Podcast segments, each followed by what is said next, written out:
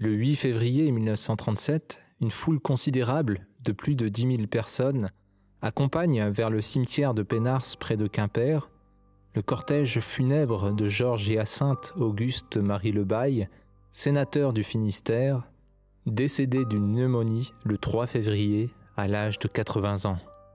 Georges Lebaille, maire de Plozévet de 1898 à 1937, député puis sénateur, est assurément l'homme politique qui a laissé le souvenir le plus profond chez les bigoudins, au point de donner son nom à une pratique politique, le baillisme.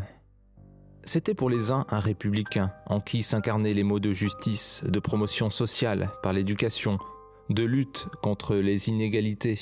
Pour les autres, il était le type même de l'anticlérical forcené, borné et haineux.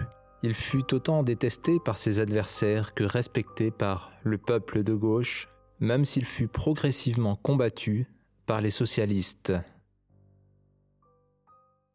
Né à Quimper le 15 juin 1857, Georges Lebaille y passe sa petite enfance et acquiert lors de ses études secondaires au lycée La Tour d'Auvergne un goût prononcé pour les beaux-arts et l'aquarelle et n'hésite pas à déjà manifester publiquement ses opinions républicaines.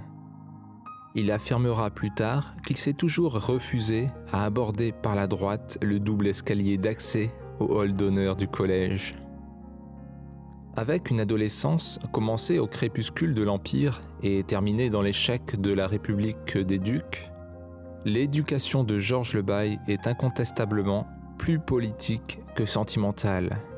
À la fin de ses études de droit, il abandonne la tradition notariale de la famille pour embrasser la carrière d'avocat en s'inscrivant au barreau de Quimper le 5 mai 1879.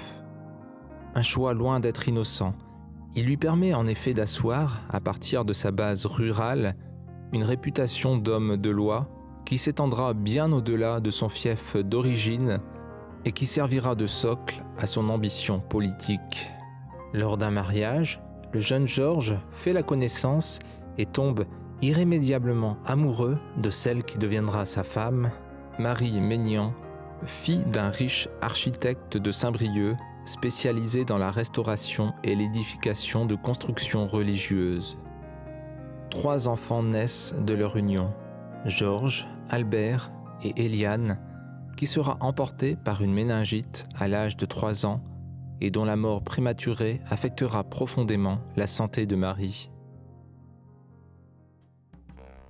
La carrière politique de Georges Lebaille débute dans le dernier tiers du XIXe siècle pour se poursuivre jusqu'au premier tiers du XXe. Rien d'étonnant si ces convictions ne demeurent profondément marquées par la période qui les a vues naître et se consolider. Car le député, puis sénateur radical, est avant tout un homme du XIXe siècle. Son attitude politique ne peut donc s'éclairer qu'à la lueur des combats et des passions de cette époque, si tant est qu'elle s'éteigne avec le siècle nouveau. Il est élu maire de Plozévet en 1898, succédant à son père Lucien en poste depuis 1870. La même année, il est élu conseiller général, siège qu'il conserve jusqu'en 1928. Après un premier échec en 1898, il est élu député du Finistère en 1902 dans la première circonscription de Quimper. Il siège sur les bancs de la gauche radicale il s'investit beaucoup dans les questions maritimes et, pendant la Première Guerre mondiale, occupe la présidence de la commission de la marine militaire. En 1906, Georges Lebaille fonde le journal Le Citoyen, qui lui servira de formidable outil de propagande dans ses combats politiques à venir. Le maire de Plozévet possède l'art indispensable d'établir avec les représentants de la presse dite d'information un modus vivendi où les partenaires suivent la règle non écrite qui veut que l'un et l'autre tirent réciproquement profit de leurs fonctions respectives sans se nuire irrémédiablement. L'enseignement se trouve au cœur des préoccupations et de l'action bailliste.